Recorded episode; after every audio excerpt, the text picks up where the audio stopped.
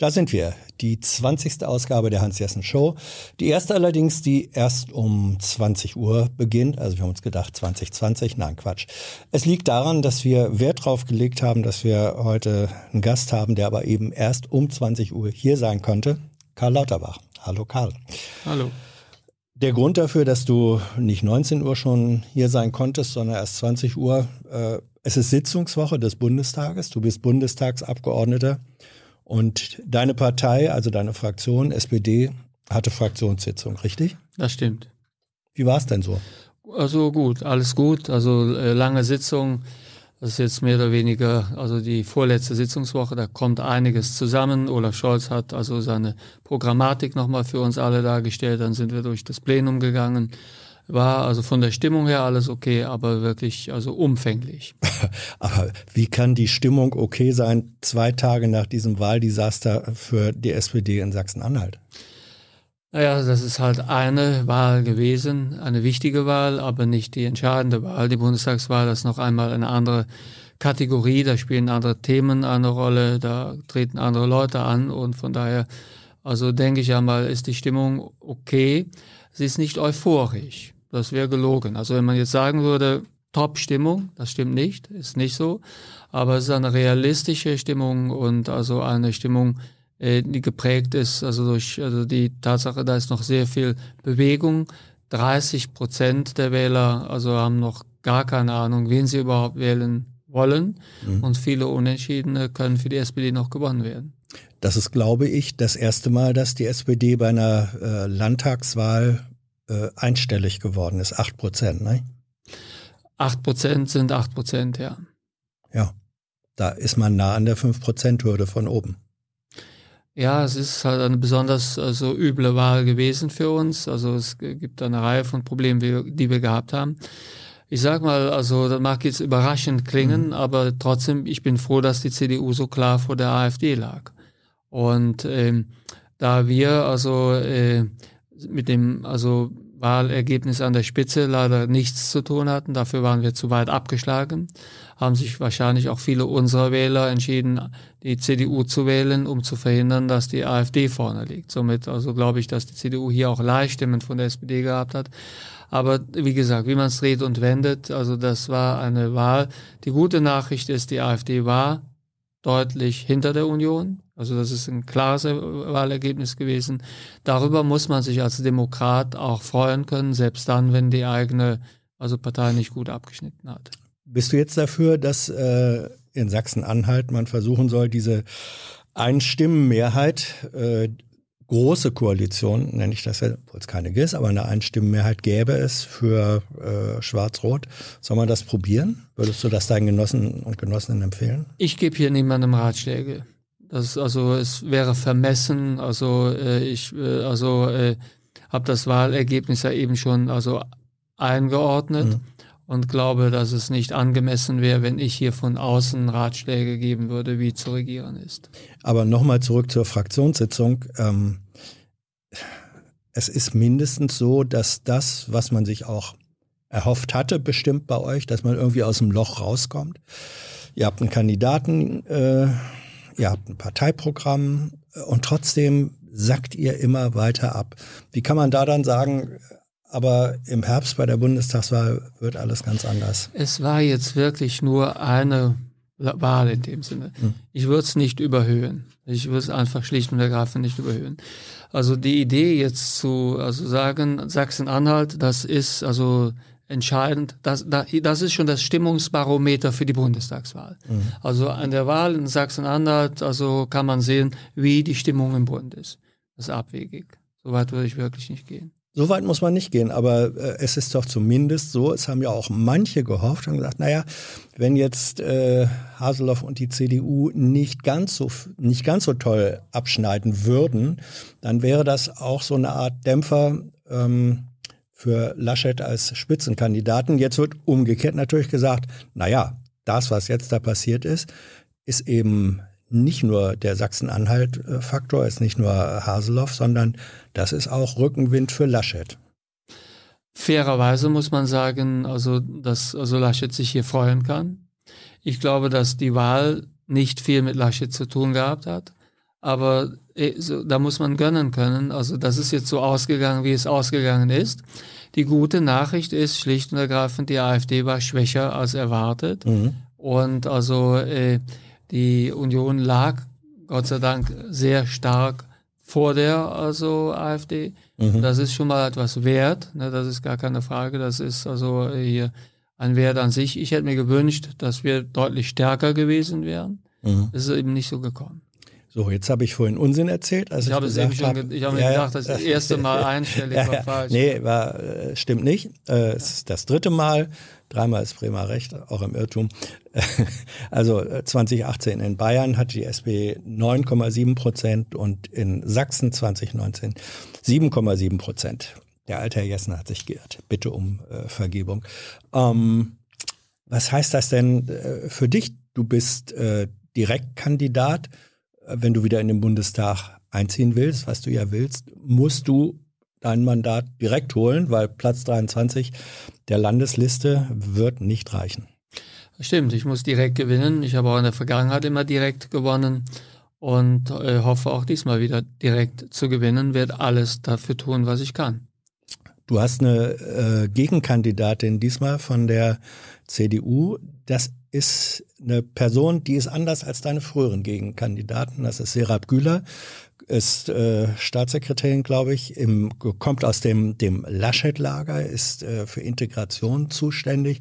Also ist auch eine andere, eine, eine, eine Figur, eine Person, die in anderer Weise auch politisch präsent ist. Wird das schwieriger für dich? Das weiß ich nicht. Also ich muss einfach meine äh, Themen wieder setzen. Ich muss meinen Wahlkampf leisten. Ich halte mich nicht so stark damit auf, also gegen wen ich also antreten muss. Also ich werde versuchen, die Bürger wieder zu erreichen mit den Themen, die mir besonders wichtig sind, soziale Themen, Gesundheitsthemen, aber auch Themen des also Umweltschutzes, des Klimaschutzes, Verkehrspolitik, die Themen, wo ich weiß, dass die Bürger also da meine Arbeit mittlerweile auch kennen. Und also ich denke, dass diejenigen, die mich in der Vergangenheit gewählt haben, jetzt keinen Grund haben, mich nicht mehr zu wählen. Hey Leute, hier sind Thilo und Tyler. Jung und Naiv gibt es ja nur durch eure Unterstützung. Hier gibt es keine Werbung, außer für uns selbst. Das sagst du jetzt auch schon ein paar Jahre, ne? Ja. Aber man muss ja Aber mal wieder darauf halt, hinweisen. Ne? Stimmt halt. Ne? Und ihr könnt uns per Banküberweisung unterstützen oder PayPal. Und wie ihr das alles machen könnt, findet ihr in der Podcast-Beschreibung. Ähm,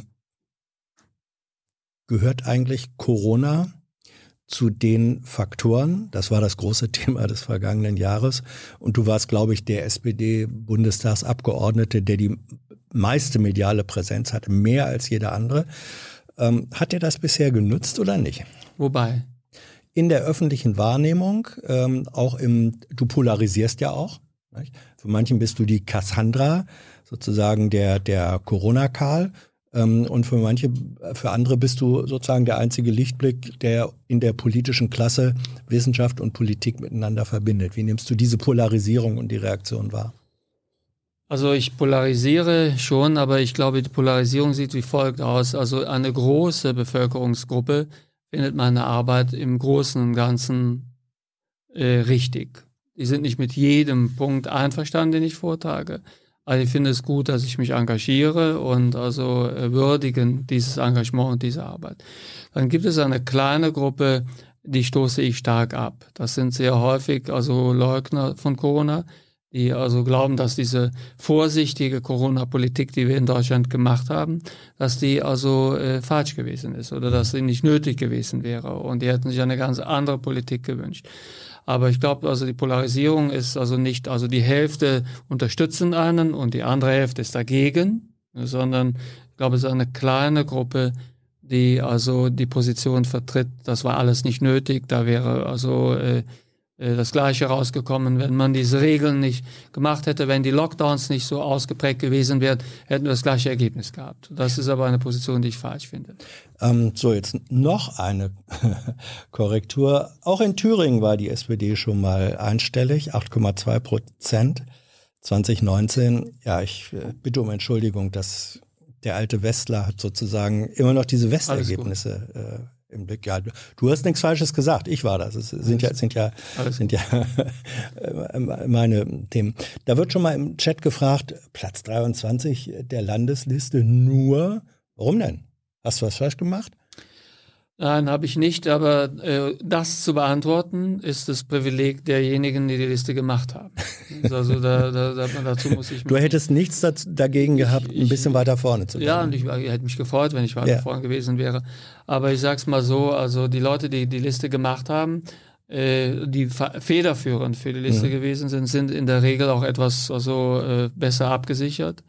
Und somit ist das nicht das System, wo man sagen kann, wie John Rawls es zum mhm. Beispiel gesagt hat, dass derjenige, der den Kuchen verteilt, das letzte Stück nimmt, mhm. sondern war, es war hier anders. Mhm. Ähm, wärst du vor diesem Hintergrund eigentlich für eine Reform des äh, Wahlrechts, dass man sozusagen kumulieren und panaschieren äh, kann? Das heißt, dass man mit seiner Stimme ähm, auch bestimmt als Wähler, wo jemand dann am Ende auf der Liste landet. Wäre das besser? Ich glaube, also ähm, was besser wäre, wenn wir die Art und Weise, wie wir äh, also äh, Wahlkreise verteilen und wie wir Listen machen, wenn wir das so verändern würden, dass zum einen also Geschlechterneutralität da wäre, dass also äh, wir quasi äh, also heißt das Reißverschluss? Oder was meinst du das? Ja. Genau, mhm. Reißverschluss. Mhm. Und dass es aber auch zu berücksichtigen wäre bei den Wahlkreisen, die eine besonders gute Perspektive haben, dass man dort direkt gewinnt. Das mhm. hielte ich für richtig. Und äh, ich fände es auch also äh, sehr wichtig, dass wir in die Parteien mehr äh, Diversität reinbringen. Mhm. Dass also Menschen mit ganz unterschiedlichen Hintergründen also äh, auf die Listen kämen. Ähm, somit, also äh, die, das wär, es wären einige Punkte, also die sich verändern müssen. Aber was ich nicht also bereit bin zu sagen, also das System ist nicht ungerecht, nur weil ich schlecht abgeschnitten habe mhm. in dem System. Ich kenne das System, also ich muss mit diesem System klarkommen und äh, werde auch also diesen Wahlkreis, so glaube ich wenigstens, wieder direkt gewinnen. Äh, wichtig wäre also richtig gute Diversität, also mhm. äh, in den also Parteien, in allen Parteien. Und es müsste so sein, äh, dass tatsächlich äh, Leistung auch eine stärkere Rolle spielt. Äh, also äh, gut wäre tatsächlich, wenn die Listen gemacht würden, nicht von Gremien, die quasi sich selbst in die Liste bringen können, sondern von unabhängigen, also von unabhängigen Gruppen. Wer sollte das sein? Ich meine, die Liste wird von der soll weiterhin von der Partei, in dem Fall soll von der SPD aufgestellt werden. Zum Beispiel denkbar, dass die, dass die Parteibasis solche Listen mhm. macht. Also wenn man quasi die Basis darüber abstimmen ließe, mhm. also wer kommt, also auf welchen Platz der, auf der Liste. Mhm. Das wäre ja. Nicht, das wäre nicht das Dümmste. Also so etwas könnte ich mir vorstellen. also äh, dann hätten also äh, kleine Netzwerke und so hätten weniger eine Bedeutung, wenn es quasi eine also paritätische Liste gäbe äh, wo es also äh, ganz unterschiedliche Leute gibt, die für die Liste kandidieren. Also so eine Art Listenurwahl. Ja, so eine Art Listenurwahl, mhm. das wäre schon mal nicht schlecht. Setz doch mal Wäre ein Vorschlag. Ja, äh, gut, ist mindestens in der Welt. Setz mal bitte den Kopfhörer auf. Pass auf, dass der nicht das Wasserglas darunter. Nee. Thilo, wir haben äh, Anruferinnen, Anrufer da, ist das so richtig? Uh, ja, Hallo, wer ist da? Ja, hallo. Hier ist die Alexandra. Hallo Hans. Hallo Alexandra. Und ähm, ich hoffe, ich darf auch Hallo Karl sagen. Ich glaube, wir sind gar nicht so weit auseinander vom Jahrgang. Ich bin 62, ich glaube, du bist 61. Ist das okay, wenn ich du sag? Ich bin Jahrgang 63. Ah, wir, und ich bin 62. Wir sind trotzdem per Du. Okay, super. Ja, ähm, ich habe folgendes Problem. Und zwar, ähm, ja, durch Corona habe ich so ein bisschen mehr von dir mitgekriegt, also von dir persönlich auch, habe mich da sehr äh, ähm, interessiert, weil ich finde dich einen total ehrlichen Menschen. Also so, ähm, was man in der Politik halt so mitkriegt, ist oft ein Problem, dass man äh, ja, sag mal, ein Vertrauensproblem hat. Und das habe ich bei dir dann äh, überhaupt nicht mehr gesehen bin eigentlich ursprünglich, also Ur-SPD-Wähler von Haus aus, sage ich mal so, ähm, und habe aber diesen Pfad verlassen, wie so viele. Also ähm, bin ich dann natürlich äh, grüner geworden ähm, und habe da aber jetzt auch meine Heimat so ein bisschen verloren, muss ich ganz ehrlich sagen, durch äh, unterschiedliche Dinge äh, und schwimme jetzt so ein bisschen. Und das ist im Grunde so mein Problem. Was würdest du oder was könntest du anbieten, damit ich wieder die SPD wähle und nicht zum Beispiel wieder zur Grünen oder wo ich dann am Schluss auch gelandet bin bei der Linken. Ja, also mein Herz schlägt einfach links und ähm, ich glaube deins auch so ein bisschen. Und aber warum soll ich dann die SPD wählen und nicht gleich die Linken? Mhm. Sag's mir. Ja, vielen Dank erstmal für diese Gelegenheit. Also ich äh, will hier keine platte, primitive Wahlwerbung machen. Das legt mir fern. Ähm, ich sage mal, wie, weshalb ich Sozialdemokrat bin. Ich bin auch sehr, sehr, sehr stark ökologisch orientiert. Ich glaube, dass wir tatsächlich also bei der Bewältigung des Klimawandels überhaupt nicht das Tempo also ähm, aufgelegt haben äh, in Europa, auch in Deutschland, was benötigt wird, damit wir also das bewältigen in einer Art und Weise, dass wir äh, bestimmte Kipppunkte, die uns also drohen, nicht überschreiten. Somit ich bin da sehr pessimistisch, ich bin sehr ökologisch also orientiert und wäre somit normalerweise ja auch etwas, also quasi fast ein Kandidat für die Grünen. Ich bin selbst aber trotzdem der Meinung, dass eine wirklich gute äh, ökologische Wende nur gelingen wird, äh, wenn wir die Einkommensschwächeren mitnehmen. Ja, Aus zwei Gründen. Also genau. der, der mhm. eine Grund ist also, äh, wenn wir es nicht machen, dann werden die schlicht und ergreifend alles abwählen, was für die Ökologie steht. Also wir, mhm. wir treiben, wenn wir eine nicht sozial ausgewogene ökologische Wende machen, dann treiben wir äh, die Arbeiterschaft, aber nicht nur die Arbeiterschaft, die also die Menschen, die in prekären Situationen leben und arbeiten, die treiben wir in die Hände der Rechtspopulisten. Ja, die Schere geht ein, die, die, die Schere zwischen Arm ja. und Reich geht ein, eindeutig äh, ähm, ganz arg weit auseinander. Genau. Und, und äh, da wird aber ähm, auch von euch nicht besonders viel vorgeschlagen. Naja, ich glaube, ihr habt Vermögens, Vermögenssteuer, habt ihr irgendwie ja, bleiben mit wir erstmal, bleiben wir erstmal bei der Ökologie, ja. also Vermögenssteuer und so weiter und so fort. Mhm. Also ich glaube, dass eine ökologische Wende in Deutschland nur gelingen wird. Wirklich nur dann gelingen wird, wenn die sozial komplett ausgewogen ist, weil sonst wird die gestoppt, also von denjenigen, mhm. die also sich abgehängt fühlen und äh, also das nicht bezahlen können, nicht bezahlen wollen. Ich selbst habe da ja also äh, 2000, ich habe selbst also versucht 2018, ich habe versucht Bundesvorsitzender der SPD zu werden mit Nina Scher zusammen, mhm. äh, weil wir der Meinung waren, dass die SPD sich stärker ökologisch ausrichten muss.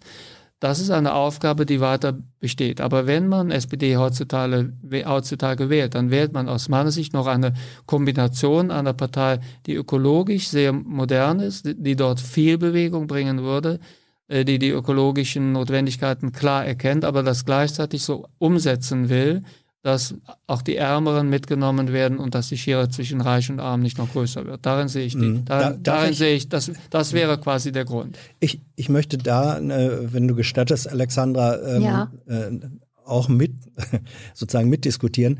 Äh, mhm. Karl, wenn du sagst, das Ökologische und das Soziale verbinden. Und dann habt ihr einen Kanzlerkandidaten, äh, Olaf Scholz, Bundesfinanzminister, mhm. mhm. der kann sich sozusagen partout nicht so recht dran erinnern, welche Rolle er früher als Hamburger Bürgermeister bei Cum-Ex gespielt hat. Das ist jetzt auch nochmal in Dokumentationen äh, nachgewiesen worden. Ähm, das Finanzministerium hat da eine ganz üble Rolle dabei gespielt. Da schwindet doch Glaubwürdigkeit, wenn man sagt, wir haben hier einen Spitzenkandidaten, der soll Kanzler werden und der weiß so wenig über die Vergangenheit und die Rolle, die er gespielt hat. Wie gehst du denn damit um? Naja, erstens an Cum-Ex waren viele beteiligt. Ja, er aber auch. Also mindestens, mindestens in der Funktion genau. des Bürgermeisters, der etwas gewusst hat. Genau, der, genau, aber jetzt unter Gedächtnisschwund leidet. Mhm. Naja, also unter Gedächtnisschwund kann ich nicht genau sagen. Auf jeden Fall, also es waren, ja. es waren viele beteiligt und es ist ganz klar, dass Cum-Ex nie hätte geduldet werden dürfen. Hm. Es ist ganz klar, dass also Cum-Ex ein Riesenverbrechen gewesen ist. Und ich glaube, so klar wie ich das hier sage, sie sagt das auch jetzt Olaf Scholz. Aber es, ja, dann ist es eben so. Wir müssen nach vorne blicken. Olaf Scholz tritt jetzt auf jeden Fall für Steuerreformen ein, die also die Steuerlast gerechter verteilen würden, gleicher verteilen würden. Das würden die Einkommensstärkeren, die würden etwas mehr belastet, die mittleren Einkommen und die geringeren Einkommen würden entlastet. Und Olaf Scholz hat jetzt zum Beispiel auch durchgesetzt, maßgeblich mit durchgesetzt, also dass also die Internetgiganten also eine Mindeststeuer bezahlen müssen von 15 Prozent. Ich schaue einfach nach vorn, wofür steht er jetzt? Wofür tritt er jetzt glaubwürdig an? und halte mich nicht damit auf, also äh, dass er ebenfalls wie so viele andere an Cum-Ex also nicht ganz unschuldig gewesen sein Hm. könnte. Aber ist da in dem Zusammenhang dann nicht das Problem, dass er auch auf der Schuldenbremse oder an der nicht rütteln will? Denn, denn ich denke, man kann ja viele Sachen sich vornehmen. Also was, was äh, im, im Programm von der SPD drin steht, was sich ja teilweise mit den Grünen wirklich ähm, überlagert. Ne? Also Tempolimit, Mindestlohn, Bürgerversicherung, das sind, glaube ich, so ein paar ähm, ja, Pfeiler, die aber bei den Grünen ganz genauso drin sind. Äh, die Grünen wollen es aber halt, äh, äh, ich sag mal, die, die wollen Investitionen machen. Die, das, das funktioniert ja nur, wenn ich äh, die Schuldenbremse, wenn ich die in Frage stelle. Sonst, sonst wird es nicht funktionieren, weil wo soll das Geld herkommen? Das stimmt. Ähm, Ich glaube aber, dass für diese strategischen Investitionen, also Mhm. äh, auch die SPD natürlich, also die Schuldenbremse nicht, also ähm, die, die im Wege stehen ließe. Also man muss ja unterscheiden, also zwischen Schulden, die gemacht werden im, im Ja. laufenden Haushalt oder ob es Oder für investive Investitionen, genau. strategische Mhm. Investitionen sind. Und so- für solche strategischen Investitionen äh, äh, sind auch also äh, für, für die SPD die Mittel natürlich reservierbar, notwendig. Ich persönlich, das sage ich ganz offen, wäre diesbezüglich sehr viel also freizügiger noch. Ich glaube tatsächlich, dass wir hier in kritischen zehn Jahren unterwegs sind, dass die nächsten zehn Jahre darüber mitentscheiden, ob wir die Infrastruktur aufbauen können, die für eine klimaneutrale Wirtschaft also äh, notwendig ist. Und daher würde ich sehr viel weitergehen in dem Sinne. Aber trotzdem, also äh, ich glaube, dass also all dies nur kommen wird, wenn es zu Koalitionen kommt, die wirklich funktionieren. Ich persönlich hielte daher eine also rot-grüne Koalition für also besonders geeignet, weil bei der SPD dann durchgesetzt würde, dass tatsächlich die Gerechtigkeitsaspekte Mhm. äh, berücksichtigt werden, dass also die Ärmeren mitgenommen werden, dass niemand zurückbleibt, dass es keine Widerstände gibt bei Ärmeren oder Menschen in prekären Situationen gegen die notwendige also Investition und mit den Grünen zusammen könnte man diese also Probleme lösen. Geht die, geht die, mhm.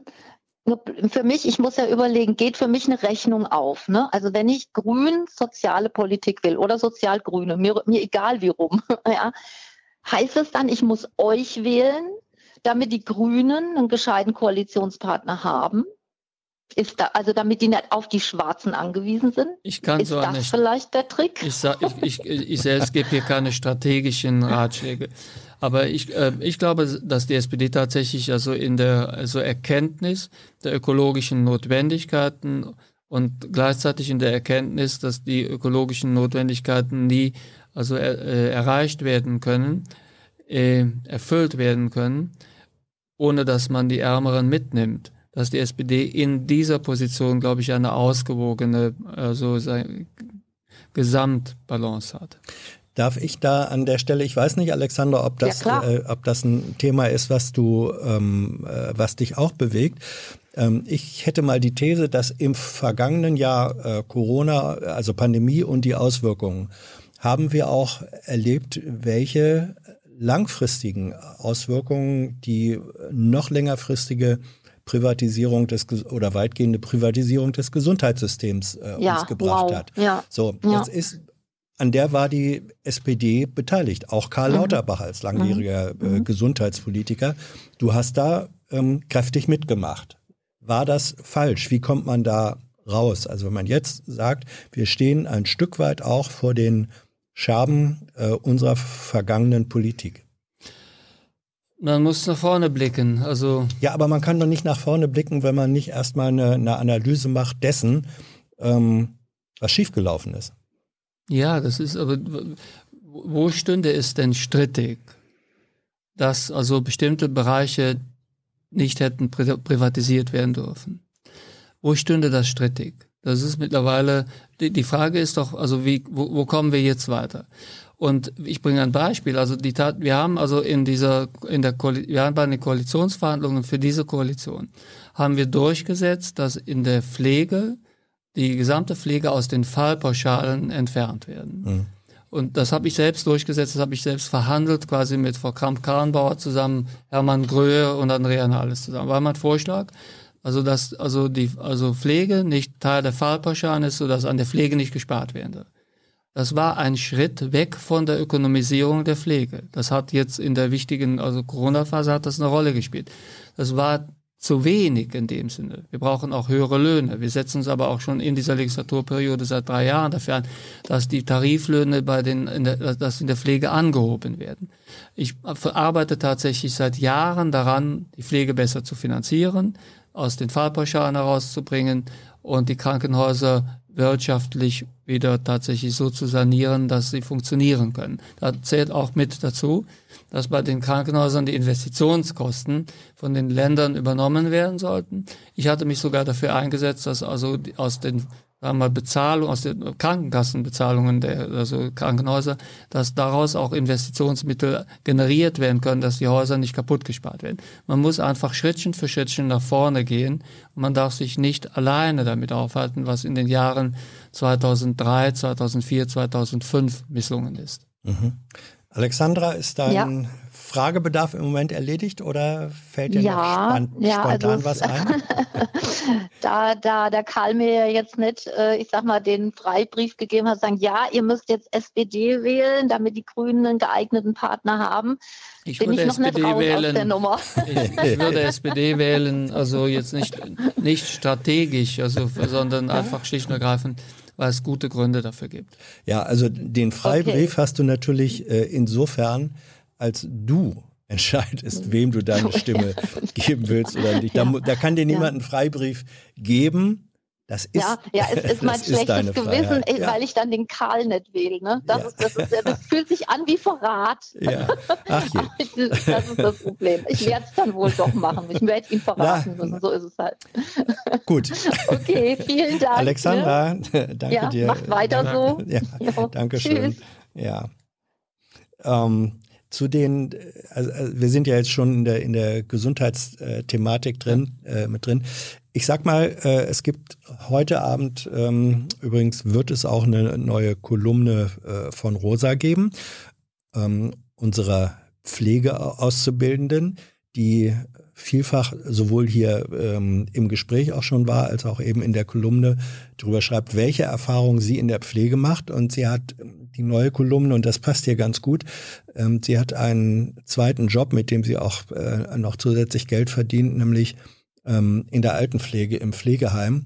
Und was sie da beschreibt, das knüpft eigentlich direkt daran an, dass sie sagt, ähm, die Arbeit in der Altenpflege äh, ist so durchgetaktet und sie muss so dokumentiert werden. Sie sagt, wir sitzen da immer mit dem Handy und müssen unsere Listen abarbeiten, damit auch dokumentiert wird, dass die einzelnen Schritte, die zur Pflege gehören, dass die ordnungsgemäß äh, äh erledigt worden sind. Das führt aber dazu, dass wir zwar dokumentieren, aber gar nicht mehr so richtig pflegen können. Da läuft doch auch ein System im Widerspruch zu sich selbst, Karl.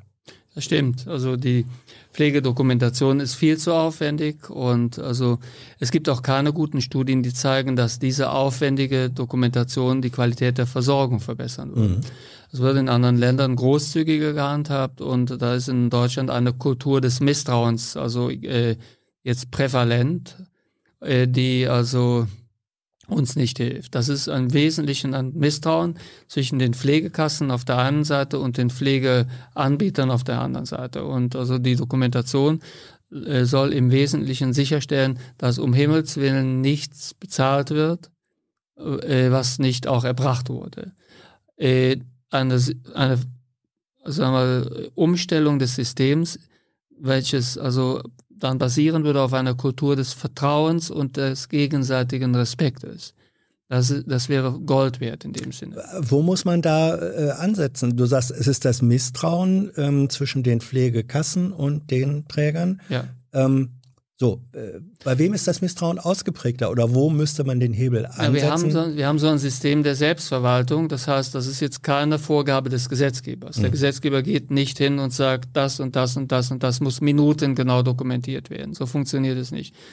Sondern der Gesetzgeber also sieht vor, dass die Pflege erfolgen muss, also äh, qualitätsgesichert, dass die Qualität dokumentiert werden muss. Und dann gehen die Pflegekassen hin und geben vor, was also mhm. aus ihrer Sicht dokumentiert werden muss. Aber das ist, wie gesagt, ein System der Selbstverwaltung. Wir könnten da eingreifen, indem wir den, also Qualität, den, also für die Qualitätssicherung notwendigen Dokumentationsaufwand limitieren. Ich hielte das für richtig für die nächste Legislaturperiode, dass wir den Aufwand der Dokumentation in der Krankenpflege wie in der Altenpflege deutlich senken, weil wir werden mit einem solchen System, wo die Dokumentation so stark im Vordergrund steht, werden wir junge Leute nicht gewinnen können. Jeder, der in der Pflege mal ein Praktikum gemacht hat und hat das gesehen, äh, und sieht dann noch die relativ schlechte Bezahlung, der ist abgeschreckt und also äh, der muss schon sehr idealistisch sein und sehr an diesem Beruf hängen und sehr klar sich das vorher überlegt haben, wenn er da nicht von Bord geht. Ja, und vor allem es sind, so habe ich jetzt äh, auch diesen, diesen Erfahrungsbericht von äh, Rosa gelesen, ähm, es ist nicht nur so, dass es die jungen äh, Menschen abschreckt, sondern es schadet auch denen, die eigentlich die Pflegebedürftigen sind weil äh, jede Pflegerin, jeder Pfleger, der da im Handy dokumentieren muss, kann sich in diesen Minuten, in der Zeit, die das dauert, nicht um den bedürftigen, pflegebedürftigen Menschen kümmern. Also das sind, das sind ja eigentlich die in gravierenderer Weise noch Leidtragenden. Stimmt, und das Thema ist also, das Problem ist seit längerem bekannt, mhm. ist aber sehr schwer durchzusetzen gewesen bisher. Das ist aber auf jeden Fall etwas, was für die nächste, also Legislaturperiode, ein, also ganz zentrales Ziel sein muss, für wen auch immer wer regiert. Also mhm. das also geht einfach nicht weiter so. Es ist, es hat sich selbst verselbstständigt, ist einfach falsch, kann so nicht funktionieren und demotiviert. Ähm, Thilo, haben wir schon einen neuen Anruferin oder noch nicht? Sag, noch nicht? Okay. Bitte? Ja, in, in einer Minute.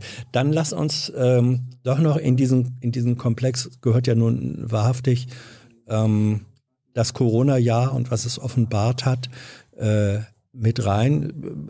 Gro große Aktualität. Wir haben im Moment auf der Bundesebene ähm, eine massive Auseinandersetzung und Kritik auch von Seiten deiner äh, Parteiführung äh, an Jens Spahn. Ähm, die jüngste sozusagen wollte der, der Maskenbeschaffung ähm, und Lizenzierung. Du hast dich ja in der Vergangenheit hast immer gesagt, ich übe keine öffentliche Kritik äh, an Spahn. Ihr kennt euch lange. Wenn du was zu kritisieren hast, gesagt, sage ich das ihm direkt, nicht ja. öffentlich. So, jetzt hat aber deine eigene Parteivorsitzende, die hat vor zwei Tagen hat gesagt, ähm, eigentlich muss Spahn aus dem Amt raus. Wenn das unser Minister wäre, ähm, wir wüssten schon, was wir zu tun hätten. Also massiver kann in einer Koalition eine Kritik nicht äh, ausfallen. Da kannst du doch eigentlich nicht stille schweigen.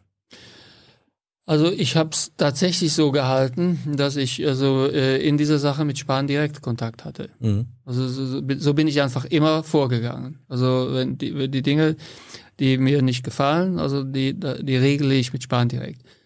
Da ich das also in, der, in den letzten Monaten immer so gehandhabt habe und das, da, da wir eigentlich im Großen und Ganzen vertrauensvoll zusammengearbeitet haben, äh, habe ich mich hier an der öffentlichen Kritik nicht beteiligt. Das bedeutet nicht, dass ich also äh, da äh, nicht auch also Vorbehalte hätte bei dem einen oder anderen Punkt, aber ich habe hab das einfach konsequent so durchgehalten. Also äh, wenn man so eng zusammenarbeitet, dann also kritisiert man sich nicht öffentlich. So gehe ich zumindest vor. Dann ich würde, uns, ich ja. hätte mir, ich, ich hätte mir übrigens gewünscht, muss Aha. ich offen sagen, also wenn mir so viel, also gestattet ist, also ja. ähm, äh, also ich hätte mir gewünscht, dass also Spahn hat ja uns auch, also die, unsere Leute auch zum mhm. Teil kritisiert und so weiter und so fort. Ich finde so etwas ist insgesamt in einer großen Koalition, also oder in einer Koalition ganz allgemein, ist das nicht, also ist das nicht zuträglich. Ich glaube, das hilft keinem, äh, keinem der Beteiligten.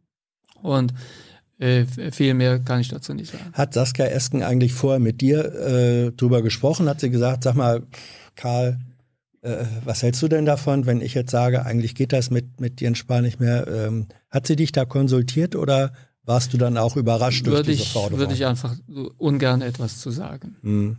Also ich würde dann daraus schließen, dass ihr schon miteinander gesprochen habt. Ähm, wenn wir da aber, ist meine persönliche Schlussfolgerung, muss ja gar nicht kommentieren. Ähm, wenn wir jetzt aber schon bei dem Sachverhalt sind, ähm, die, die letzte Runde sozusagen in der Maskengeschichte war ja die, und das ist dann auch eine äh, in der Bundespressekonferenz äh, seltenerweise offenbar gewordene ähm, Konfliktlage zwischen zwei Ministerien, Stimmt. nämlich dem christdemokratischen Gesundheitsministerium und äh, Bundesministerium für Arbeit und Soziales. Äh, SPD, die haben sich wirklich auf offener Bühne, äh, hat das Gesundheitsministerium gesagt, Ja. also bei der Frage, was machen wir mit den im letzten Jahr angeschafften und nicht so richtig lizenzierten Masken, äh, können wir die dann weitergeben an äh, Menschen, die da besonders bedürftig sind oder nicht? Und da sagte dann das Gesundheitsministerium, also die sind sicher, wir haben hier ein vereinfachtes Lizenzierungsverfahren.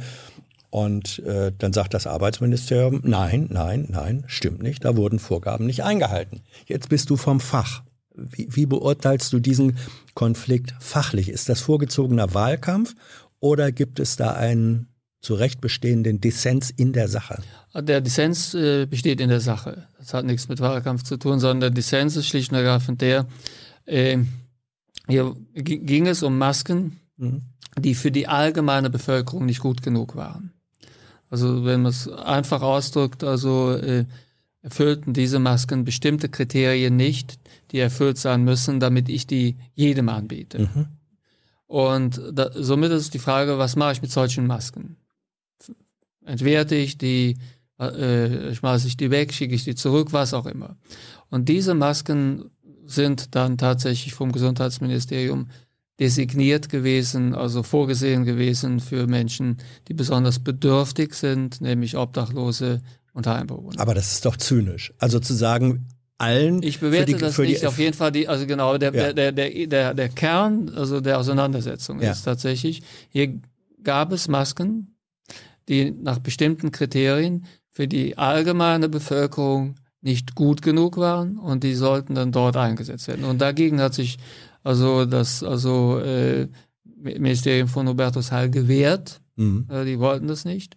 Haben die sich zu Recht gewehrt, deiner Auffassung nach? Also ich selbst, also äh, sehe es wie folgt. Eine Maske, die für mich nicht gut genug ist, die ist auch für den Obdachlosen nicht gut genug, weil der verlässt sich ja genauso gut auf Ja, die Maske wie der, der, der Obdachlose. Der, also wahrscheinlich käme ich noch besser klar, weil ich, wahrscheinlich, ja, wahrscheinlich könnte ich die könnte ich die schlechte Maske noch Ja. eher einschätzen als der Obdachlose, der, im voll, der voll ins Risiko geht und keine Ahnung hat, was er dort trägt. Lange Rede, kurze, aber das war der Kern, um den es ging. Es ging somit nicht, also sagen wir, um Geplänkel oder also um Wahlkampf oder um eine Kleinigkeit oder so, sondern Aber der, welches der, Menschen- welches der, Menschenbild der harte, steht Ker- dahinter? der harte Kern war der, die Masken, Ja. also diese, diese, die Masken, die für nicht, die nicht für, sagen wir, die Masken, die nicht gut genug gewesen Ja. wär, wären für uns Politiker, die, Ja. die wären also dort. Ja, welches Menschenbild steckt denn äh, dann dahinter? Das ist, also man, man kennt sozusagen in Märchen, was ist das? Aschenputtel, äh, die Guten ins Töpfchen, die Schlechten ins Köpfchen, ja? Man sagt, wir haben zweitklassige äh, Masken, die sind für die erstklassigen Menschen nicht gut genug und dann geben wir sie den Obdachlosen und Bedürftigen. Was ist da? Ich bewerte hier nichts. Das ist also, aber doch, äh, äh, also, da, da, jeder, also was das bedeutet, kapiert ja jeder. gut. Es wird ja jeder sich selbst ein Urteil darüber machen können, was es bedeutet in dem Aber das war im Prinzip der Konflikt. Der Konflikt Ja. war, also die, die Masken waren nach bestimmten Kriterien für den allgemeinen Bürger Mhm. nicht verkehrsfähig. Und von daher, also äh, hatte man sich hier also überlegt, wo man sie noch einsetzen konnte. Ja, und jetzt sind die in der nationalen Notfallreserve. Das heißt, sie dürften dann auf einmal doch eingesetzt werden. Wo liegt denn da die ab- Logik drin? Ne, Gar, also darin liegt überhaupt keine Logik. Also das ist aus meiner Sicht, also das sollte man in der Politik soll man so das nicht sagen, also keine harten Worte und so. Doch, doch. Aber ich, hier kann man wirklich von Schwachsinn sprechen. Das ist tatsächlich die Notfall, gerade im Notfall brauche ich ja Masken, die funktionieren, die gehen, wo ich mich darauf verlassen kann in dem Sinne. Und ich kann, also wir, wir haben uns ja vor, wir haben es ja vorgenommen für die nächste Pandemie. Soll ja nächst, für die nächste Pandemie müssen wir besser vorbereitet sein. Also gutes Material muss da sein, Schutzkleidung muss da sein, Masken müssen da sein. Es muss die also Kompetenz da sein, Impfstoffe zu entwickeln und zu produzieren. Also einiges muss vorbereitet werden. Wir brauchen eine Modellierungs, also Einrichtung und und und. Also eine Reihe von und dazu zählt natürlich auch das Vorhalten von Masken. Aber da denkt man natürlich an gute Masken. Also wenn ich jetzt dann schon damit beginne, dass ich, ich sag mal, Ramschware dort also lagere, das ist, dann, das ist, das, ist der erste Schritt in die falsche Richtung. Verstehst du, was ich meine? Ist, Ich verstehe das, So, ja. so, so kann, Hat denn Jens Spahn das auch verstanden, als du mit ihm drüber gesprochen hast? Ich, also wie gesagt, also äh, rede jetzt hier nicht darüber, was ich mit irgendjemandem besprochen habe. Aber Sinne. ihr habt es besprochen. Aber die, die, das ist auf jeden Fall eine, das ist kein gute, das ist keine gute Entscheidung, also die Reserve damit aufzubauen. Mhm. Diese Masken, die, die Masken sind Müll, die müssen einfach schlicht weg. Wir haben eine nächste Anruferin, einen Anrufer. Hallo, wer ist da? Hallo Hans, hallo Karl, hier ist Birkan aus Münster. Bjerkan? Birkan. Bjerkan. Schieß Genau. los. Ja, erstmal danke für die Möglichkeit, äh, Fragen zu stellen. Ist echt ein tolles Format, Hans. Und ähm, es ist auch gut, dass äh, Luca gerade eine nächste Pandemie anspricht, weil das wäre so ein bisschen meine Frage gewesen. Ähm, was wir für eventuelle zukünftige Pandemien jetzt aus Corona lernen können. Und zwar ist es ja so, dass jetzt die Bewältigung der Corona-Pandemie und gerade so durch die Ministerpräsidentenkonferenz ja an mancher Stelle gezeigt hat, dass das System schon Schwächen hat. Mhm. Und wenn du jetzt, Karl, dir für eine fiktionale kommende Pandemie eine neue Struktur zur Pandemiebekämpfung ausdenken könntest, wie Mhm. würde die aussehen? Und du kannst auch davon ausgehen, dass du jetzt alle Mehrheiten bekommst, um deine Idee auch durchzusetzen. Aber wie würde so eine ideale Struktur aussehen, um ein neues Virus, um Mhm. auf ein neues Virus gut reagieren zu können? Ähm, bev bevor Karl antwortet, ähm, hast du einen, einen beruflichen Bezug äh, zu dieser Thematik? Bist du also selbst im Gesundheitsbereich tätig oder interessiert es dich einfach nur so als, äh, sagen wir mal, als politisch interessierter und weitblickender Bürger, Bürger?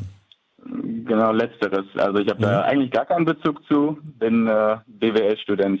Ja, ja gut. Karl, was ist die Antwort? Ja, vielen Dank. Also zunächst einmal, wir bräuchten aus meiner Sicht eine Arbeitsgruppe und bevorzugt also eine nationale Arbeitsgruppe, die sich ständig damit beschäftigt, also was gibt's Neues an Viren weltweit und welchen, welche Bedeutung hat das für uns. Nicht nur Viren, sind auch andere Erreger von Bedeutung, aber schwerpunktmäßig Viren. Und dass man also sich somit zu jedem gegebenen Zeitpunkt ein Bild davon machen kann, wo könnte uns etwas drohen. Denn wir werden mit mehr Viren, die neu sind und also äh, epidemische oder pandemische also Bedeutung haben können, müssen wir rechnen. Somit also es muss eine Arbeitsgruppe geben, die sich sehr präzise mit also äh, Viren auskennt und die also dann auch im Übrigen so eine Art Surveillance macht. Also Surveillance bedeutet, wo ich dann Viren also äh, entdecke in Deutschland beispielsweise, die also gefährlich sein könnten, dass ich die so genetisch also aufarbeite, sequenziere, dass ich genau erkenne, das ist jetzt sagen wir der, der, der die derzeitige Verbreitung. Wir müssen in der Lage sein, Viruserkrankungen, die also äh, schwierig werden können, international zu monitorieren und in Deutschland zu monitorieren. Zum Zweiten bräuchte man also eine also stehende Arbeitsgruppe, die sich damit beschäftigt, dass zu jedem gegebenen Zeitpunkt also das Material vorrätiges vorgehalten wird, gewartet wird, also äh, dass also der Einsatz trainiert wird, äh, was notwendig wäre zur, Ban zur Pandemiebekämpfung. Quasi also äh, Schutzmaterial muss regelmäßig also gewartet werden, muss da sein, Maskenmaterial muss da sein, äh, die, es muss also jedes denkbare Material äh, verfügbar sein und zwar in großer Menge, sodass es eingesetzt werden könnte, wenn wir es brauchen. Also im Grunde wie bei der Feuerwehr, wo auch die Ausrüstung, äh, Genau. die, die Muss immer die muss, Ausrüstung muss sozusagen immer präsent sein, immer davon ausgehen, morgen brennt Genau. Etwas schwieriger ist der Aufbau von Kapazitäten zur schnellen Entwicklung und zum schnellen, zur schnellen Produktion von Impfstoffen. Das lässt sich wahrscheinlich nur Europa, europaweit also, äh, also aufbauen. Gut wäre, wenn es also ähm, äh, Forschungsstandorte gäbe, wo man innerhalb von kurzer Zeit neue Impfstoffe entwickeln könnte. Die Entwicklung von neuen Impfstoffen beispielsweise auf der Messenger-RNA-Technologie basierend oder Vektor also basiert. Äh, diese, das, diese also Verfahren kann man massiv beschleunigen, wenn die, sage ich mal, Vehikel, entweder das Messenger-RNA-Vehikel oder auch also das Vektor-Vehikel, wenn die quasi schon vorbereitet sind, sodass man nur noch die genetischen Teile integrieren muss, um entsprechende also Impfstoffe zu entwickeln. Somit also Arbeitsgruppen, die in der Lage sind, äh, sehr viel schneller, als das bisher der Fall gewesen ist, also Viren, äh, Impfstoffe zu äh, entwickeln. Und dann sollte es gleichzeitig auch, also den Aufbau, sollte es den Aufbau einer Kapazität geben, dass in kurzer Zeit entweder vektorbasierte Impfstoffe oder Messenger-RNA-basierte Impfstoffe produziert werden können in großem Umfang. Das sind also Produktionskapazitäten, die da unterhalten werden müssen, wo man viel Geld ausgeben sollte, allein schlicht und ergreifend für die, das Vorhalten der schnellen Produktionskapazität. Darüber hinaus bräuchte man also eine Arbeitsgruppe, die zu jedem Zeitpunkt in der Lage wäre, also den Ausbruch von bestimmten also äh, Krankheiten zu modellieren. Also was passiert da, wie schnell passiert das, wie entwickelt sich das Ganze. Wir bräuchten also Arbeitsgruppen, die also erfahren sind in der Modellierung und in der Lage sind, zu jedem Zeitpunkt Aus, Ausbrüche zu modellieren. Somit, ich fasse nochmal zusammen. Also mhm. Äh, Material muss vorgehalten werden, muss gepflegt werden. Dann muss es eine Arbeitsgruppe geben, die so etwas wie Surveillance macht, Surveillance mhm. von Viruserkrankungen international und in Deutschland. Eine mhm. Arbeitsgruppe, die also quasi zu jedem gegebenen Zeitpunkt in der Lage ist, Virusimpfstoffe zu entwickeln. Und es muss also, äh, es muss vorgehalten werden, also eine ähm, Kapazität zur Produktion von Impfstoffen auf der äh, Basis von also Vektorimpfstoffen oder Messenger-RNA-Impfstoffen. Das wäre, sagen wir, das Gesamtsystem. Damit käme man schon relativ weit. Das, das, ist nicht perfekt, das ist nicht perfekt, aber damit käme man schon relativ ja. weit. Ja, Birkan, du hast es gehört und? ja, ähm, ich hätte da noch eine Nachfrage, weil mich auf jeden Fall auch dieser medizinische Aspekt interessiert, aber auch so ein bisschen noch die politische Struktur. Also die Frage hat auch noch in die Richtung abgezielt, äh, dass jetzt zum Beispiel die Ministerpräsidentenkonferenz, die war ja auch in den Medien häufig in der Kritik. Äh, zu Recht, manchmal zu Unrecht, will ich gar nicht beurteilen, aber die ist wahrscheinlich ja nicht perfekt. Und äh, da gibt es doch wahrscheinlich bessere Methoden. Also klar, jetzt will wahrscheinlich keiner von uns äh, so ein System wie in China, wo man schnell zwar reagiert, aber autoritär. Aber kannst du dir vorstellen, dass es da bessere, aber auch demokratische Lösungen gibt, die man für eine Pandemie besser verwenden könnte? Was besser wäre auf jeden Fall, wenn man einen wissenschaftlichen also Beraterstab hätte, so ähnlich wie das in UK der Fall ist, das SAGE äh, also Gremium, äh, welches also die Regierung formal berät.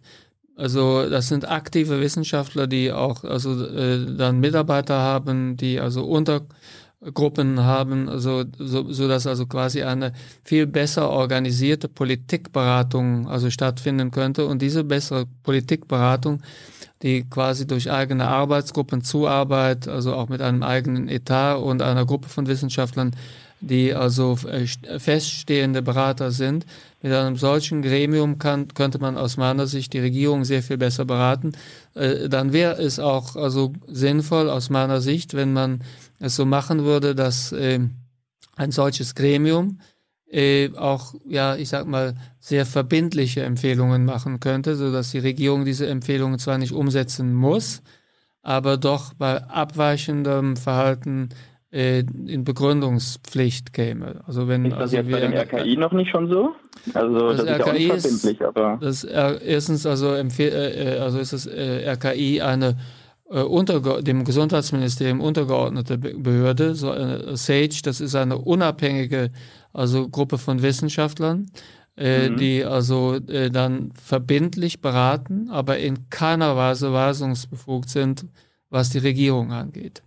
Und ich halte es für problematisch, dass die Beratung also erfolgt durch eine Einrichtung, die quasi unmittelbar also weisungsgebunden ist. Und dazu mhm. kommt auch, dass das RKI in vielerlei Hinsicht also nicht optimal ausgestattet ist für eine solche Art der Beratung, äh, was dem RKI nicht vorzuwerfen ist. Das muss man hier also klar äh, also äh, in den Vordergrund stellen. Das RKI hat großartige Leistung gebracht und hat vieles gut gemacht. Also die, das RKI-Bashing, was derzeit oft stattfindet, ist aus meiner Sicht unbegründet. Aber also an so etwas wie SAGE, das ist ein unabhängiges Expertengremium von sehr aktiven Wissenschaftlern, die allesamt, also interdisziplinär dann die Regierung beraten und also das hat einen Unter, die SAGE hat einen Unterbau von also Untergruppen, Koordinierungsgruppen und Wissenschaftlern, die quasi für die Regierung bestimmte also Forschungsaufträge abarbeiten und äh, gibt dann Empfehlungen in keiner Weise weisungsgebunden sind. Mhm. Okay. Ja, Das ist äh, schon eine ausführliche Antwort. Danke erstmal dafür. Du kannst Und- ja noch weiter zuhören, vielleicht fällt dir noch eine Nachfrage ein, Birkan. Mhm. Ähm, mich, Karl, interessiert äh, in der Hinsicht, erstens, äh, Sage hast gesagt, das ist äh, Großbritannien, richtig? Was haben die denn eigentlich gerissen? Man hat dann eben, eigentlich hatte ich den Eindruck, dass im letzten Jahr äh, Boris Johnson dann doch gemacht hat, was er wollte. Was, was nützt dann so eine, so eine unabhängige Beratertruppe? Das stimmt, also an Sage hat es definitiv nicht gelegen. Die konnten es aber auch nicht Die verhindern. konnten es nicht also verhindern, das ist ganz klar. Also, äh, äh, also Boris Johnson hat sich in vielerlei Hinsicht über Sage äh, hinweggesetzt. Übrigens, äh, das ist ein ganz wichtiger Punkt. Äh, ähm, die Bilanz, die wir hier in Deutschland vorzuzeigen haben, die ist insgesamt, also es ist eine gute Bilanz, das muss man ehrlich sagen. Wir haben in der Ehrlich? ja, wir haben keine schlechte Bilanz. Also wenn man jetzt im Vergleich zu anderen Ländern, wo wir nicht gut weggekommen sind, ist sozusagen bei der Bekämpfung der zweiten Welle. Da sind wir zu spät eingestiegen, da ist zu lange argumentiert worden, also da kommt nichts, also da haben bestimmte Wissenschaftler Aber auch. Karl, entsch aber ich, entschuldige. glaub, ich will kurz, also ich Ja, will auf okay. das Ich- Ergebnis. ich- wir, ja. wir haben in Deutschland eine Übersterblichkeit von nur 4% gehabt. Und das ist Mhm. Übers Jahr oder zum Ende des Jahres? Weil das ist ja einer der heftigsten Diskussionspunkte. Gibt es überhaupt eine? Ja, ja, klar, über so quasi über den gesamten Zeitraum. Ja. Über den Gesamtzeitraum. Wo, Über- wo finde ich die Statistik? Das ist also eine äh, Studie von der Universität Tübingen und der Universität in Jerusalem, die also jetzt vor wenigen Tagen veröffentlicht worden. Wo- Kannst du bei mir auf Twitter finden. Okay. Also äh, das ist noch ein Preprint, aber es ist methodisch sehr gut gemacht. Übersterblichkeit in Deutschland für die ganze Vergleich, Pandemie. im Vergleich, genau, im Vergleich zu anderen Ländern. Und da ko kommen wir mit 4% recht gut weg. Also äh, andere Länder, also Spanien, also UK und so weiter und so fort, liegen irgendwo zwischen 8 und 11 Prozent. Und das ist mehr als das Doppelte, auch in den USA, also zweistellige Ergebnisse. Somit, also wir sind, was also die also Sterblichkeit angeht, die wir erreichen konnten insgesamt, sind wir nicht so schlecht gefahren. Wir haben einiges, es ist einiges auch richtig gemacht worden. Das darf man nicht kaputt reden. Das kann, was nicht, was nicht toll war, war tatsächlich also die Bilanz in der zweiten Welle. Im November, Dezember, da sind uns sehr viele Leute gestorben ohne Not. Das wäre gar nicht notwendig gewesen. Und da haben wir halt das Pech gehabt. Wir haben mit der zweiten Welle zu lange gewartet, weil es gab immer wieder auch von Wissenschaftlern die Argumentation, zweite Welle kommt nicht, das wird eine Dauerwelle werden, kleine Welle und so weiter und so fort. Da sind wir zu spät eingestiegen. Da, da haben wir noch mal, da haben wir unnötig verloren. Aber sonst, wenn man das, äh, wenn, wenn man das mal abzieht, also sind wir mit den 4% Übersterblichkeit, die wir gehabt haben, liegen wir deutlich besser als also viele Länder um uns herum. Birkan? Ja, mir ist noch eine Nachfrage Ja. eingefallen. Und zwar ähm, nochmal, Karl, äh, wann glaubst du denn, ähm, wird dann Corona, wir sind ja noch nicht über den Berg ganz, aber es sieht ja gerade doch ganz gut aus, wann wird das denn wohl aufgearbeitet werden und äh, das, was du gerade so ausführlich geschildert hast, auch vielleicht dann auch umgesetzt werden? Ähm, nicht, dass es jetzt dann dazu kommt, dass, wie vorhin erwähnt, nicht nutzbare Masken jetzt in den Reserven bleiben und man nach der Pandemie denkt, oh, jetzt sind wir erstmal erstmal durch und jetzt schauen wir einfach mal weiter und irgendwann machen wir das schon. Ich glaube, dass man das richtig aufarbeiten wird über Jahre hinweg. Das, was jetzt passiert ist, das war so bedeutsam, das war so viel. Also wenn man jetzt also alle Dinge sauber ausarbeitet, also äh, wie sind, wie viele Leute sind gestorben, wo sind die größten Fehler gemacht worden, wer hat welche Rolle gespielt, ähm, wie hat es sich ausgewirkt, also in den unterschiedlichen Bevölkerungsgruppen. Was bedeutet das für die Gleichheit in unserer Gesellschaft und so weiter. Also bis das richtig ausgewertet ist, werden Jahre vergehen. Ich bin ganz sicher, dass wir uns damit also wissenschaftlich noch Jahre beschäftigen werden. Die Vorbereitung, die muss schnell kommen. Denn wenn wir in die Vorbereitung jetzt nicht einsteigen, dann wird das Ganze also äh, wird das Ganze verdrängt werden. Das, was ich eben beschrieben habe, also quasi, das ist ja eine Alternative zur Struktur des Robert-Koch-Instituts, also eine Ergänzung, also auf jeden Fall mit also Machtabgabe, also auch an neue Gremien. Äh, Das sind neue Institute, großes Institut für Modellierung. Das ist die Investition in eine eigene große Forschungsgruppe zur Entwicklung von Impfstoffen, unabhängig von Betrieben, also von Firmen. Äh, Das ist also ein Konzept, dass wir eine europaweite also Kapazität aufbauen für die Produktion von Impfstoffen. Wenn man all diese Dinge, das, das kostet alles sehr viel Geld. Mhm. Und dafür muss man richtig bereit sein einzutreten, sonst ist es, sonst ist es verschenkt. Gut. Birkhard, Entschuldigung. Ja. Danke dir äh, für, diese, für diese Nachfrage.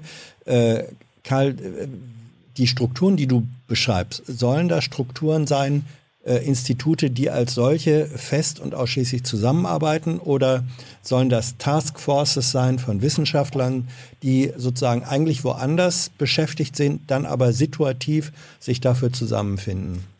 Teils, teils. Also was beispielsweise die Modellierung angeht, hielt ich es für richtig, dass man ein richtiges nationales also äh, Zentrum für Modellierungen mhm. von Infektionskrankheiten äh, aufbaut, wo, wo, dann tatsächlich auch Leute Professuren haben, festangestellt sind, ein richtiges Forschungszentrum. Das kriege ich nicht hin, also wenn Leute zusammenarbeiten aus unterschiedlichen also Bereichen. Da müsste man wirklich. Das gleiche gilt auch für also die Entwicklung von Impf, Impfstoffen. Also, das also sozusagen, du, du, forderst eigentlich die Einrichtung einer nationalen Impfstoffforschungs- und Entwicklungseinheit. Genau, kann man so sagen. Mhm. In Amerika gab es das auch, also der moderne Impfstoff zum Beispiel, der ist entwickelt worden, also äh, in dem also äh, Moderna zusammengearbeitet hat mit also äh, einem für Infektionskrankheiten und Allergien zuständigen also Teil des NIH. Mhm. Das ist also quasi eine staatliche Einrichtung, die auch Forschung macht, aber auch Forschung bezahlt und in der Kooperation, also ist der moderne Impfstoff entstanden, einfach ausgedrückt. Und ähm, wir könnten uns so etwas auch leisten. Wir könnten im Was Prinzip, kostet sowas? Also es ist, also, ist schwer zu sagen. Da möchte ich ungern jetzt also eine also Hausnummer nennen. Aber das sind nennenswerte Beträge, das ist ganz ja. klar. Also wenn wir, wenn wir, wenn wir quasi also eine Arbeitsgruppe haben wollen, ein Zentrum haben wollen zur Entwicklung von Impfstoffen. Mhm. Dieses Zentrum kann dann übrigens mit Firmen zusammenarbeiten. Das bedeutet nicht, dass das Zentrum quasi also in Konkurrenz zu den Firmen steht, sondern es kann in Kooperation mit den Firmen zusammenarbeiten. Aber das wäre Gold wert, dann wäre man in der Lage, innerhalb von kurzer Zeit Impfstoffe zu entwickeln. Die Beschleunigung der Impfstoffentwicklung ist rasant und das, wir wissen jetzt sehr viel besser, wie es geht und äh, diese, sagen wir, Erkenntnisse, dass man schnell Impfstoffe entwickeln kann. Diese Erkenntnisse, die sollten wir auch für Deutschland nutzbar machen. Ähm, Karl, danke. Äh, äh, Birkan, du bist immer noch in der Leitung, ne? Ich habe noch gar nicht ja, Tschüss genau. gesagt. Ähm, ja. Aber danke und äh, also danke für deine Fragen, deinen Input, dein Interesse. Tschüss, Birkan. Ja, danke für die Antworten. Ähm, wir brauchen die Leitung nämlich jetzt. Wir haben nur eine. Wir haben nur eine. Wir sind ein kleines Studio hier mit nur einer Leitung. Ähm, für die nächste Anruferin, den nächsten äh, Anrufer. Hey Leute, Thilo hier. Unsere naive Arbeit in der Bundespressekonferenz und unsere wöchentlichen Interviews, die sind nur möglich, weil ihr uns finanziell unterstützt. Und damit das so bleibt, bitten wir euch, uns entweder per Banküberweisung oder PayPal zu unterstützen. Weitere Infos findet ihr in der Podcast-Beschreibung. Danke dafür. Ähm, eine Frage, die, die im Chat gestellt wird, im letzten längeren Gespräch äh, mit Thilo, da hattest du gesagt, du äh, seist dir sicher, dass das Virus, äh, also SARS-CoV-2, nicht aus einem Labor stamme. Bist du immer noch so sicher, nach den auch, was man so hört aus US-Geheimdienstkreisen? Also ich halte es nach wie vor für sehr unwahrscheinlich. Ich halte es nach wie vor für ex extrem äh, unwahrscheinlich. Das Virus hat extreme Ähnlichkeit mit Viren, die in der Natur vorkommen. Und äh, die also Möglichkeit, also dass es Labor, ein Laborfehler gewesen ist. Mhm. Die ist nicht komplett ausgeschlossen, aber ich, ich, ich bin nach wie vor der Meinung, ja, aber das, das braucht meine, es nicht. Nee, es braucht es nicht. Auf der anderen Seite es gab nun diese Berichte, dass äh, in einem engen Zeitraum mehrere Labormitarbeiter sozusagen ziemlich gleichzeitig krank gewesen sind mit Symptomen, die denen von Covid-19 ähneln. Das sagt uns nichts. Ich kann es schlecht einschätzen, muss ich hm. offen sagen. Also die, ich habe es gelesen, äh, aber das würde ja also im Wesentlichen wie folgt dann zu interpretieren sein nur weil also drei also Mitarbeiter mhm. im Labor eine also Lungenentzündung gehabt haben, darauf läuft es ja hier hinaus, äh, sagt man also, dass dieses Virus aus dem Labor gekommen ist. Das also äh, ist für mich einfach noch immer zu, wie man sagen würde, circumstantial. Mhm. Also es sind also Zu zufällig. zu, zu, das sind Umstände, von denen man was ablenkt. Man braucht also einfach nicht, also tatsächlich, also die, also die, die, die, die das, also der genetische Code von SARS-CoV ist so nah an also uns bekannten, also äh, von Tieren weitergegebenen Varianten, dass ich nach wie vor also äh, überrascht wäre, wenn es so wäre. Gut, ähm, wen haben wir denn jetzt in der Leitung? Denn ich höre einen Menschen atmen. Hallo, Hallo, hallo Jan, hallo Hans, hallo Karl, hier ist der Martin. Martin? Ja, Ja, genau, Martin. schieß los. Ja, ähm, ich würde gerne eigentlich gerne über das Thema Sportvereine in der Corona-Pandemie sprechen. Aber ich würde, glaube ich, noch gerne noch ein paar Worte zu meinem Vorredner sagen, zu dem Thema, was da gerade besprochen worden ist. Mhm. Wenn das in Ordnung ist. Ja, Ähm, weil ich sehe das ein bisschen anders. Ähm, die Idee, die Karl hatte, fand ich ganz gut, dass es eine medizinische Surveillance-Gruppe gibt. Aber ich denke mal, ähm, es gibt eigentlich schon alle Mittel in Deutschland, die man hätte nutzen können. Es gibt ein Bundesamt für Bevölkerungsschutz, die ist eigentlich, eigentlich genau, für genau sowas vorgesehen. Aber es hat irgendwie keine Kompetenz und deswegen ähm, ist es nicht zum Einsatz gekommen. Und zum, zu- zum anderen, es gibt kritische Infrastruktur in, in Deutschland. Die müssen sich gegenüber dem BSI regelmäßig zertifizieren lassen. Und da gibt es auch so eine Handlungsanweisung, wie in Notfällen und in Krisen gehandelt werden muss und was dafür vorgesehen müssen für, für Organe, Krisenstäbe etc., wie die zu handeln haben. Also eigentlich gibt es eigentlich schon eine Blaupause, wie auch der Staat vorgehen kann, wenn eine Krise ist und entsprechend so handeln. mhm. was sagst du dazu? Wir haben schon alles.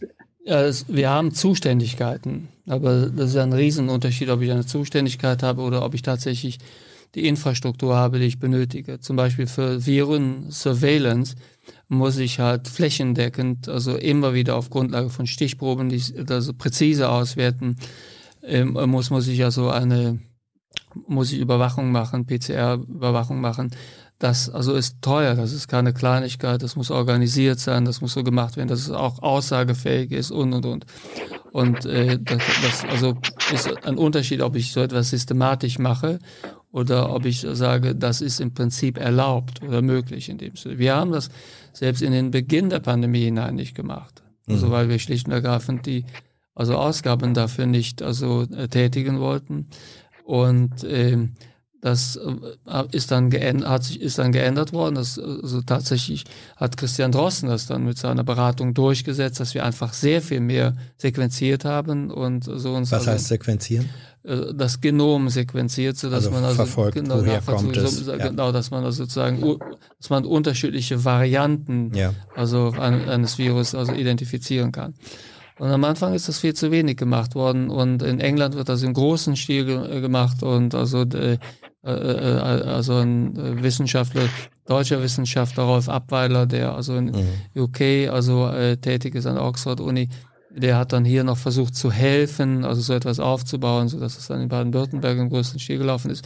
Somit schnelle Antwort ist, also im Prinzip war alles möglich, aber die Ressourcen waren nicht da, die Manpower war nicht da und auch das Geld war nicht da zum Teil. Martin, deine Frage, das hattest du ja schon gesagt. Deine eigentliche Frage ist aber äh, eine andere. Sport. Genau. Ja, Genau, also. Sport. Sport. Mhm.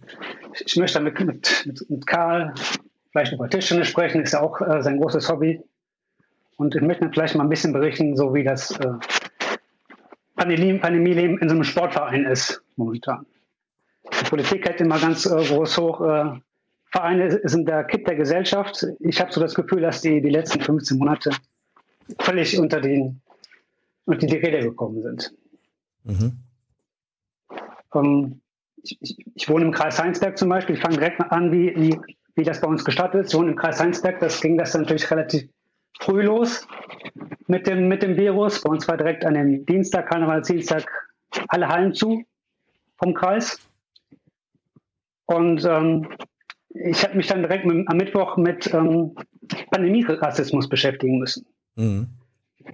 Und zwar am Wochenende ist dann immer Meisterschaftsspiele und ähm, der Ort, gegen den wir spielen sollten, der ist 13 Kilometer davon entfernt. Und der sagte, gegen den Verein möchten wir nicht spielen, weil der in Kreis-Heinsberg ist. Dabei mhm. ist der Nord näher an uns dran, an dem Ort, als das Epizentrum äh, Gangelt. Mhm. Und ähm, jeder, jeder, jeder weiß ja mittlerweile, oder hätte auch schon vorher müssen, wissen müssen, das Virus kennt keine Grenzen. Ja. Ähm, Martin, kleiner, kleiner technischer Hinweis. Äh, ja. Kann sein, dass du dein Telefon ein bisschen viel bewegst. Das gibt manchmal so, so leichte Schabegeräusche. Also wenn es irgendwie geht, möglichst okay. ruhig halten. Ähm, ich nehme einfach diese, die, äh, diesen Kernsatz äh, von dir auf, dass du sagst, erstens, Sportvereine sind eine Art Kit, ein Zusammenhalt der Gesellschaft und das erodiert, diese, diese Zusammenhaltfunktion konnte unter Pandemiebedingungen nicht mehr äh, hinreichend wahrgenommen werden. So, du hast das angesprochen. Karl ist selbst aktiver Sportler, Leistungs-, Tischtennisspieler, fast hätte ich gesagt, Ping-Pong. Ähm, nee, kann, erstens, du wirst es nachvollziehen können. Zweitens, hätte es besser sein können, Karl, oder war das jetzt unvermeidlich, wie es gelaufen ist? Ja, es war tatsächlich unvermeidlich, weil der Hallensport auf engem Abstand, also äh, bei der Aerosolübertragung, dazu geführt hätte, dass sich zahlreiche Sportsleute infiziert hätten. Das ist leider so. Also der äh, also Sport, das starke Ausatmen äh, führt dazu, dass ein Superspreader viele Leute infiziert. Wenn dann noch quasi, in, wenn man dann noch gemeinsam in einen Duschraum geht oder wenn man also in die Umkleidekabine geht, es war einfach zu gefährlich. Somit, dass der Sport relativ rasant dann zu, runtergefahren werden musste, das also äh, war notwendig. Das hat viele Fälle verhindert. Man muss auch nachdenklich danken. Viele Infektionsfälle. Ja, das hat viele, das hat viele Infektionsfälle verhindert. Das mhm. hat viele, das, sonst hätten wir in diesen Bereichen mehr Infektionen gehabt. Und das also ist wirklich, also das war bitter, aber es war notwendig. Mhm. Martin? Ja, die Einschätzung teile ich nicht. Wir haben beim Neustart letztes Jahr relativ ähm, viel Luft gelassen in der Halle und Tischtennis war ein kontaktloser Sportart. Man hat durch den Tisch fast über 1,50 Meter ähm, Platz zu seinem Gegenüber. Auch zu anderen Tischen haben wir relativ viel Platz gelassen. Ich, ich denke auch selbst eingeschränkt mit nur zwei oder vier Leuten in der Halle wäre in den letzten Monaten eingeschränkt Training äh, möglich gewesen. Und ähm, ja, die also Sportvereine haben es eh schon schwer gehabt ja. und ich denke mal, es wird jetzt noch schwerer werden ich finde, da muss sich die Politik jetzt mal was einfallen lassen. Ja. Also äh, gut, wir haben jetzt sozusagen zwei, zwei Auffassungen, die da aufeinanderprallen. Ähm, du sagst, es wäre mehr drin gewesen, es ist eigentlich genug Abstandsmöglichkeit da gewesen. Karl sagt, nee, äh, wäre zu riskant gewesen und so weiter. Das steht ja, das kann man jetzt, glaube ich, gar nicht ähm, ausdiskutieren.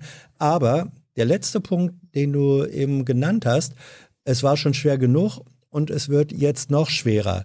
Ist das so, Karl? Äh, oder ist es so, dass dadurch, wir haben ja im Moment einen Rückgang ähm, der ja. Infektionen. Wir haben. Äh wir werden jetzt die, also beim Hallensport werden wir eine Renaissance sehen, das ist ganz klar. In der Kombination Geimpfte, Genesene und Getestete, da kann man den Hallensport wieder also, äh, öffnen. Das wird auch in den nächsten Wochen zunehmend kommen. Mhm. Also die, äh, die Sportsleute, die bisher durchgehalten haben, denen ist zu gratulieren, da kann man dankbar sein. Wir werden wieder antreten, das ist ganz klar. Und äh, wie, wie, gesagt, testen ist notwendig. Äh, diese also äh, Hallenbegegnungen, die sind dann von Bedeutung, wenn ein Superspreader dabei ist, der quasi sehr viel mhm. Aerosol ausatmet und viele Leute infizieren kann. Wenn aber mit einem Schnelltest getestet worden ist, dann werden die Superspreader fast alle zuverlässig identifiziert und dann ist das gut. Also deine Prognose äh, für, ich weiß nicht, wann das beginnt, Sommer Ende des Sommers ja. zum Herbst hin, sagst du, da wird Hallensport zu 80, 90, Im wie viel Prozent wie Im großen sein? Stil, ja, im großen, Im großen Stil, Stil möglich Im großen Stil möglich sein. Wie gesagt, in der Kombination getestet, gen, also genesen, geimpft. Mhm. Martin, ich äh, musste ich jetzt ein bisschen äh, früher hier rausnehmen aus der Leitung, weil äh, die, die Tonqualität ist einfach okay. äh, nicht, nicht so toll. Aber ich glaube, dein Punkt ist äh, angekommen und ähm, ja, am Ende werden wir es sehen, ob, äh, ob du hast mit, mit deinen Bedenken oder ob Karl mit seinem Optimismus dann recht hat. Ich wünsche mir ja, dass der Optimismus dann der richtige könnte ich, ist. Könnte, könnte ich noch einen Punkt setzen? da halt Karl auch in der Politik unterwegs ist, ich, wenn man sich die Impfkampagne momentan vom Gesundheitsministerium anschaut, ich würde mir wünschen, dass das dann auch dann nach der Pandemie gleich so, gleich, gleichfalls so im sportlichen Bereich als auch vielleicht in der Ernährung vielleicht investiert werden könnte. Mhm. Also für gesundere Ernährung sozusagen. Äh, und, und Bewegung, äh, genau. Ja, okay. Ja. Gut. Ähm, Martin, danke für die Anregung. Äh, ich meine, gesunde Ernährung ist bei dir sowieso ein Thema, nicht? Ja, äh, stimmt. Äh, bestimmte Gewürze oder äh, Sachen nimmst du gar nicht. Ist das richtig? Kein Salz, genau. Ich Kein Salz. Ich verzichte ja. auf Salz, genau. Wie machst du das beim Schwitzen? Wo kommt das Salz her? Ja, also ein bisschen Salz ist ja in allem drin, von daher alles gut. okay, gut. Ähm, haben wir schon eine, eine ähm, ja, also ich dachte, ich hätte schon gesagt, äh, Martin, Dankeschön, tschüss, mach's gut Ciao. und ähm, wir wünschen dir erfolgreiche Turniere. Äh, so, das war äh, Martin. Wann hast du das letzte Mal an der Platte gestanden? Ist schon eine Zeit lang her. Ja? Ja. Warum? Ähm, keine Zeit oder? Im, Im Moment, also genau, keine Zeit. Mhm. Ähm, ich habe, äh, während das nächste Gespräch aufgebaut wird, äh, ich habe noch eine Frage, die bezieht sich auf das, was du vorher äh, gesagt hast. Also Aufbau von Kapazitäten, Strukturen, auch Vorhalten von äh, Produktionsstrukturen. Wir hatten ja die Frage, ob äh, der Lizenzfreigabe auch äh, temporär, die ja immerhin dazu hätte führen können, dass Produktion von Impfstoffen an anderen Orten der Welt, die die Struktur dazu hätten oder hätten aufbauen können, gelaufen ist. Ich glaube, auch du hast dagegen gestimmt, gegen die Freigabe der Lizenzen, oder? Ja, also einfach ausgedrückt ist das so. Wobei im Prinzip, also es war, es war hier also äh, etwas kompliziertes, die Art und Weise, wie die Lizenzen freigegeben sind. Ich bin grundsätzlich der, der Meinung, dass die Lizenzen also für den Notfall von ärmeren Ländern benutzt werden dürfen. Das, grundsätzlich bin ich dieser Meinung. Also daher ist es also. Haben wir einen Notfall? Wir haben auf jeden Fall derzeit einen Notfall. Für die Dauer des Notfalls, also ist es auf ja. jeden Fall wichtig. Da, also unter diesen Bedingungen wärst du eigentlich für die äh, temporäre für die Freigabe. Temporäre Freigabe unter bestimmten ja. Bedingungen muss ja. abgesichert sein. Ja. Die Bundesregierung ähm, aber hat sich dagegen auch auf der internationalen Ebene massiv gesperrt, obwohl die USA dazu bereit gewesen wären. Falsche Entscheidung? Was heißt falsch? Also ich persönlich hätte es richtig gefunden, wenn man den ärmeren Ländern jetzt diese Möglichkeit gegeben hätte. Das ist einfach so die Position. Die war aber nicht durchsetzbar und äh, an wem ist es gescheitert?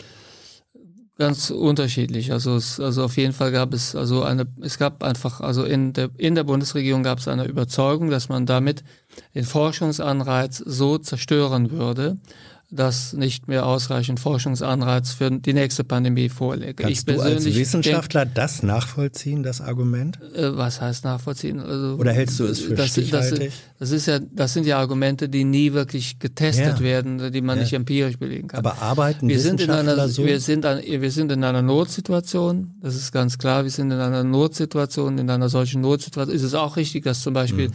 die Messenger-RNA-Impfstoffe nicht produziert werden könnten ohne die Hilfe der Firmen Firmen. Mhm. Also das wird kaum eine Rolle spielen, aber trotzdem, es gibt andere Impfstoffe, die jetzt kommen, die also ärmere Länder produzieren könnten. Und mhm. daher wäre ich da der Meinung, dass wir in dieser Notsituation den ärmeren Ländern auch die Möglichkeit geben sollten, diese also Produktion für sich selbst aufzubauen.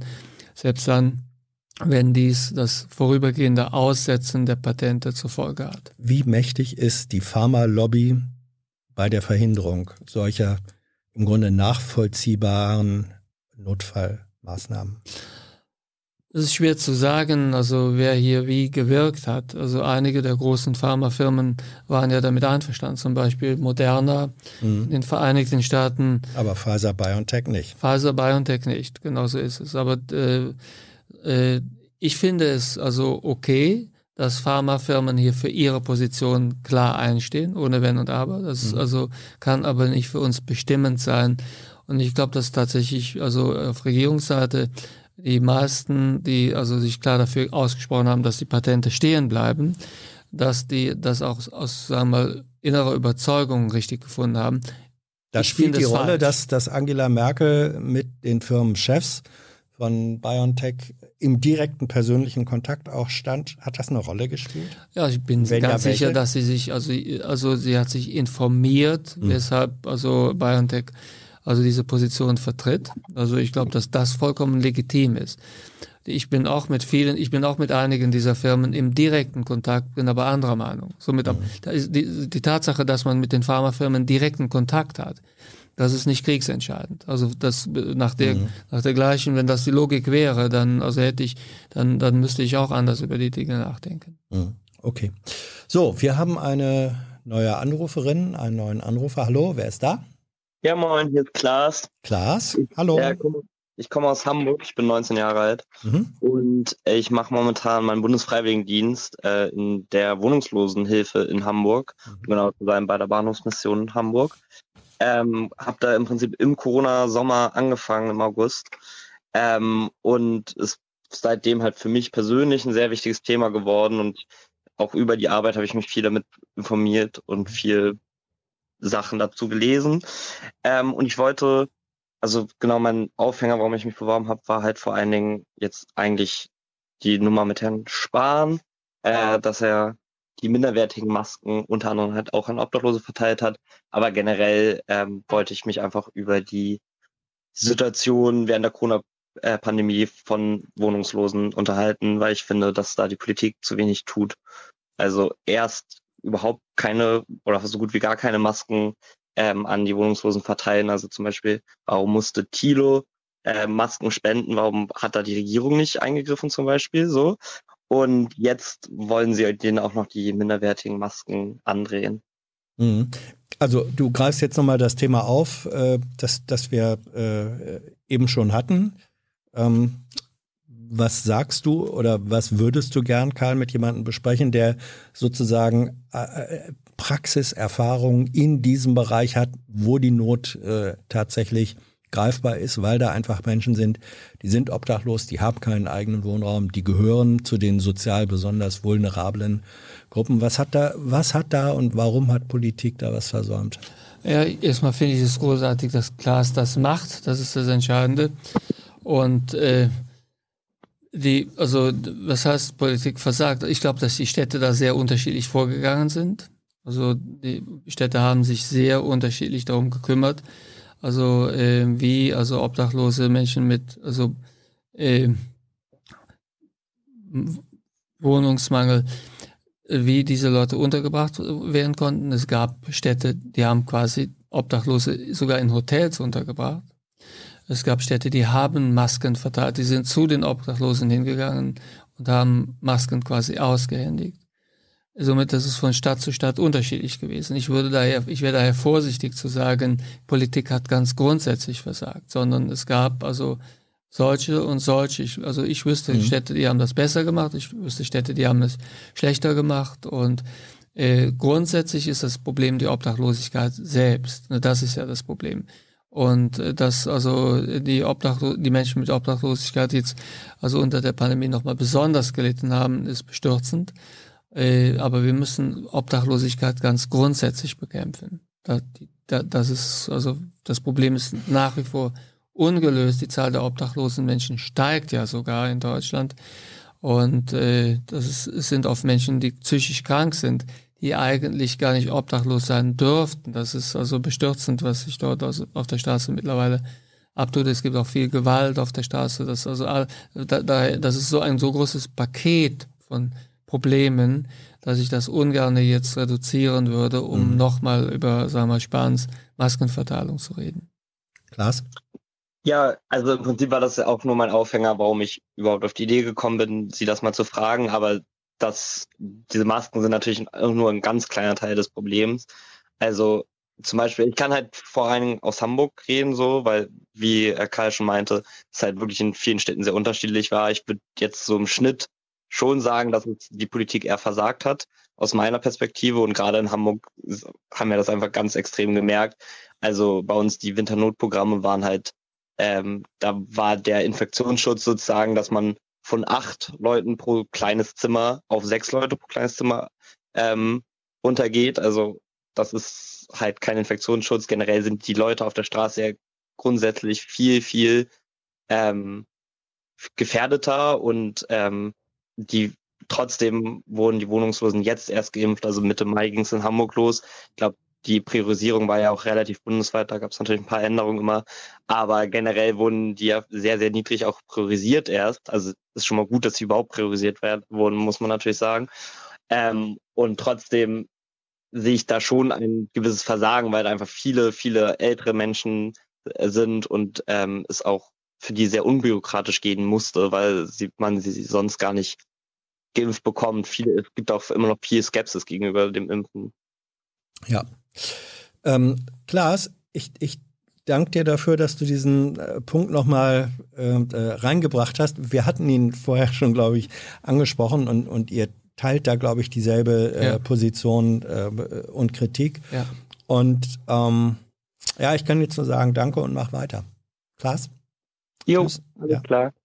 So, wir haben, ich glaube, ich weiß, wer, du musst in zehn Minuten weg, äh, Karl, das ist, haben wir besprochen und ist versprochen. Ich hoffe, wir kriegen noch eine Anruferin, einen Anrufer rein. Tilo ist, äh, App, App, App, ja, ja, äh, dauert noch ein bisschen. Ähm, wie, ähm, wie ist es gerade dieser, dieser, äh, dieser Aspekt der besonders vulnerablen Gruppen? Ist eigentlich in der Pandemie ähm, ein Bewusstsein dafür entstanden, dass diese Gesellschaft nicht nur, weil sie älter wird, sondern auch weil sie sozial doch eben sehr äh, stark hierarchisch äh, gegliedert ist, dass wir eigentlich vermutlich mehr sogenannte vulnerable Menschen in dieser Gesellschaft leben haben, als welche, wo alles easy peasy ist. Ist das gewachsen oder wird das jetzt wieder verdrängt? Das ist nicht gewachsen und ich glaube, das gehört zu den großen Versäumnissen in der gesamten Pandemiebewältigung. Das müssen wir uns alle, müssen wir uns, müssen wir uns alle auch quasi vorwerfen. Was also äh, passiert ist, wir haben sehr, sehr wenig beachtet, wer sind eigentlich die Leute, die sterben. Mhm. Also woher kommen die? Wo leben die? Was haben die für berufliche Hintergründe? Wir haben einfach nur darauf geachtet, wie alt sind die Sterbenden. Wir haben aber nicht wirklich darauf geachtet. Wir haben quasi gedacht, okay, hier sterben die Alten mhm. und hier sterben diejenigen, die in Pflege, Pflegeeinrichtungen leben. Zum Teil wurde es sogar so dargestellt von einigen Wissenschaftlern, dass wenn es ein Problem wäre, in den Pflegeeinrichtungen die sterben.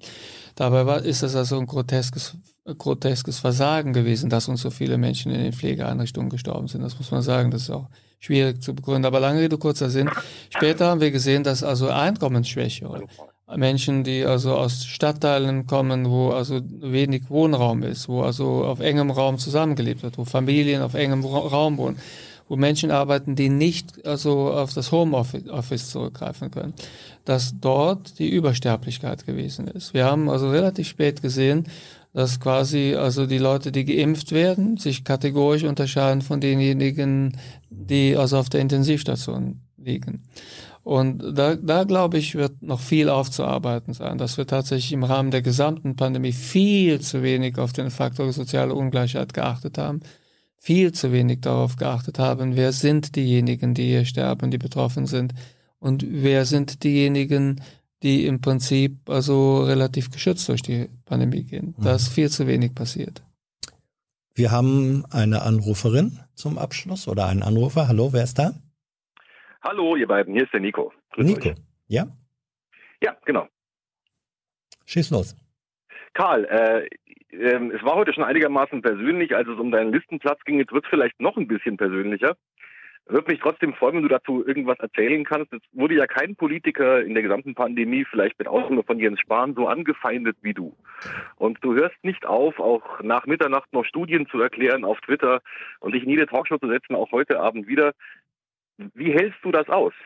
Was lässt dich dabei so ruhig bleiben? Was motiviert dich, immer wieder den Leuten auch zum zehnten Mal von vorne zu erklären, warum eine Pandemie und auch der Coronavirus gefährlich ist? Also zunächst vielen Dank mich, was mich also äh, durch die gesamte Pandemie hinweg äh, motiviert hat, ist quasi der Wunsch, einen Beitrag zu leisten, dass es nicht so schlimm wird, wie es kommen könnte. Ich habe einfach schlicht und ergreifend versucht, mich so gut wie ich konnte nützlich zu machen äh, mit dem, was ich glaube, was ich gut kann. Ich glaube, ich glaube, dass ich ganz gut darin bin, also äh, die Studienlage zu, auszuwerten, dass ich ganz gut darin bin, mit anderen Wissenschaftlern Dinge abzuschätzen, dass ich auch ganz gut darin bin, also äh, diese Erkenntnisse in politisches, also Handeln zu übersetzen. Das äh, ist einfach die Kombination, die ich also mitbringe, Wissenschaftler zu sein, aber auch erfahrener Politiker. Und da habe ich, hab ich mir gedacht, wo kann ich hier einen Unterschied machen, wo kann ich mich einbringen? Und dafür habe ich gearbeitet und gekämpft. Das habe ich aus Überzeugung gemacht.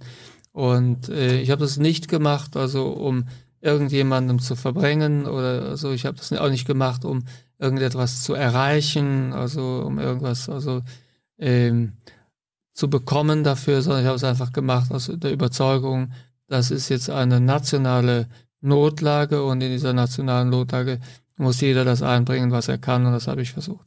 Nico, du gehörst aber, ich will das mal fragen, nicht irgendwie sozusagen zu einem erweiterten Mitarbeiter oder äh, Fanclub Karl Lauterbach, der sagt, jetzt wollen wir ihn mal so ein bisschen feuern. Nee, ganz, ganz Wenn ein Mitarbeiter gewesen wäre, wäre es kritisch ausgefallen. Nein, mich interessiert das wirklich ganz persönlich, weil ähm, ich würde auch ganz gerne wissen, wie man da so ruhig bleiben kann. Ich meine, die, die Anwürfe sind ja zum Teil sehr persönlich unter der Gürtellinie. Da wird die Qualifikation angezweifelt und jedes Wort dreimal umgedreht. Und Stimmt. mich interessiert da, wie man zu so einer Art Zen-artiger äh, Gelassenheit kommt und ob dir dein Umfeld vielleicht dabei irgendwie hilft. Ja. Also das, diese Zen-artige Gelassenheit, die gibt es in Wirklichkeit nicht. Das täuscht, aber also, ich versuche einfach mein Ding zu machen, fertig. Mhm. ja.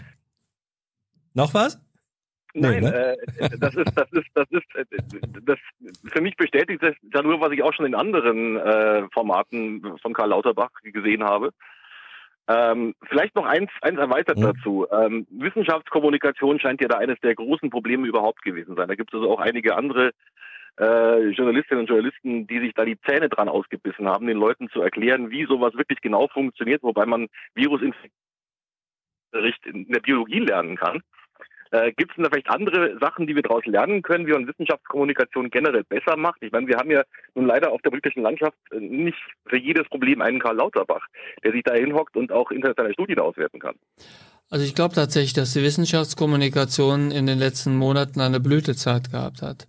Die also Wissenschaftsjournalisten, die hier in Deutschland am Start gewesen sind, die sind wirklich gut. Also wir haben bei vielen also Medien haben wir wirklich gute also Arbeit gesehen, auch Arbeit, die also äh, sich richtig sehen lassen kann.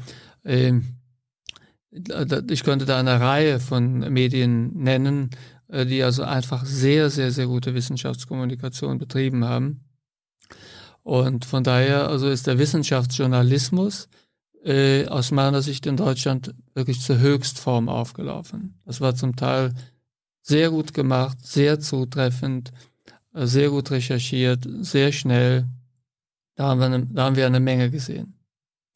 Ähm, Nico, ich danke ja. dir dafür und ich habe, wir haben jetzt noch zwei Minuten, Karl.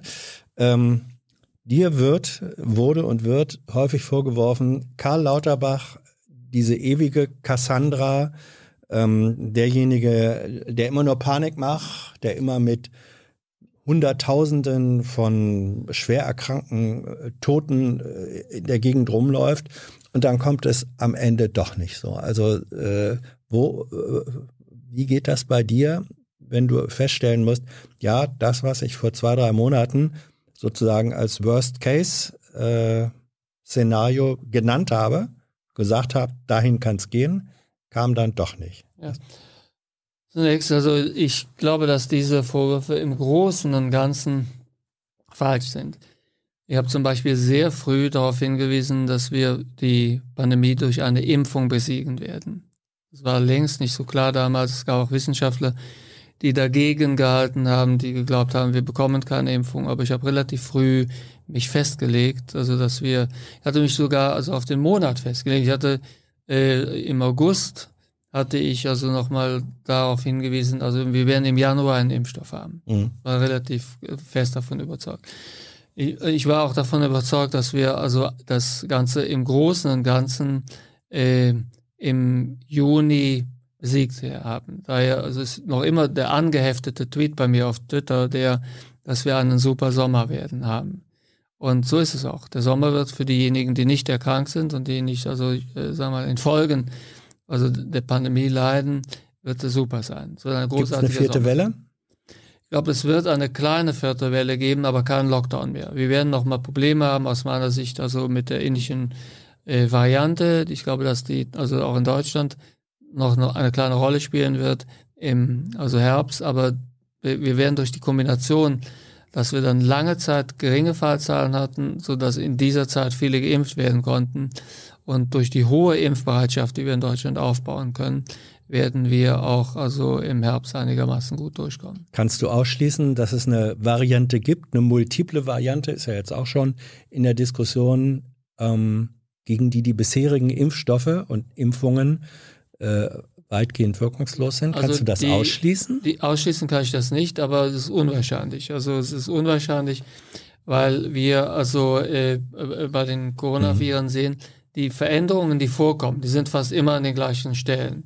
Und äh, diese Veränderungen also äh, senken die Wirkung der Impfstoffe ein bisschen, aber wir kennen mittlerweile die typischen Plätze, wo sich also Mutationen im Genom also äh, abspielen, welche Rolle das sagen wir mal mechanisch dann hat für das Virus. Das sind immer die Und gleichen? Das sind fast immer die gleichen. Das, das bedeutet nicht, dass da nicht noch Potenzial drin Ja. ist, aber das Optimierungspotenzial, also äh, von SARS-CoV, äh, wird langsam ausgereizt. Also hier diese indische Variante, die Delta-Variante, die ist nochmal, ich, ich glaube, Ja. da hat das da hat das Virus nochmal alles versucht, also hat nochmal richtig Gas gegeben, aber so langsam, also glaube ich, ist das Virus am Ende seines Lateins.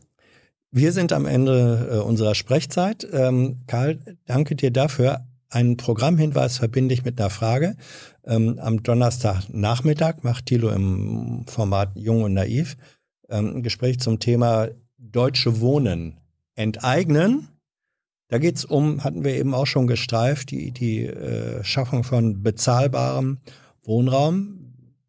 Bist, bist du dafür, dass große Wohnungsbaukonzerne, wenn sie im Grunde ihrer Sozialbindungspflicht nicht nachkommen, im Zweifelsfall enteignet werden sollen? Also wenn sie der Sozialbindungspflicht nicht nachkommen äh, und sich also somit so verhalten, dass der Gewinn im Vordergrund steht und die, die Menschen, die dort leben, quasi in Terror leben müssen, dass sie den Wohnraum verlieren können, weil sie es nicht mehr bezahlen können, dann wäre ich für die Enteignung auch. Aber wie gesagt, wenn das abgewendet würde, indem eine, also äh, indem quasi durch Regulierung äh, sichergestellt werden könnte, dass die Wohnungen gepflegt werden, dass die, die Preise nicht steigen, dass wenn also solche Konzerne sich so verhalten würden wie sozialer Wohnungsbau, dann könnte man es lassen. Ist denn aber so eine Regulierung realistisch? Wir haben erlebt jetzt beim Berliner Mietendeckel, dass äh, Wenn die, wenn die, Verfassungsgericht sagt, sorry Leute, ist nicht. wenn die, äh, wenn die Alternative die Enteignung ist, dann werden die Konzerne sich bewegen. Von daher muss auf jeden Fall über die Enteignung auch nachgedacht werden. Also Enteignung muss als also äh, letztes Mittel, wenn es zu keiner richtigen Regulierung kommt, dann muss das natürlich auf dem Tisch sein. Karl, Dankeschön. Danke auch. Danke euch. Danke für eure Fragen, für euer Interesse. Wie ihr dieses Format unterstützen könnt, wisst ihr, seht ihr gleich im Abspann. Weise nochmal darauf hin, neue Kolumne von Rosa. Äh, heute Abend auf Jung und Naiv über Arbeitsbedingungen und die reale Situation in der Altenpflege. Ernüchternd, zum Teil bestürzend. Lest euch das durch. Wir sehen uns, wenn ihr mögt, in zwei Wochen wieder. Bis dahin. Tschüss. Schönen Abend noch.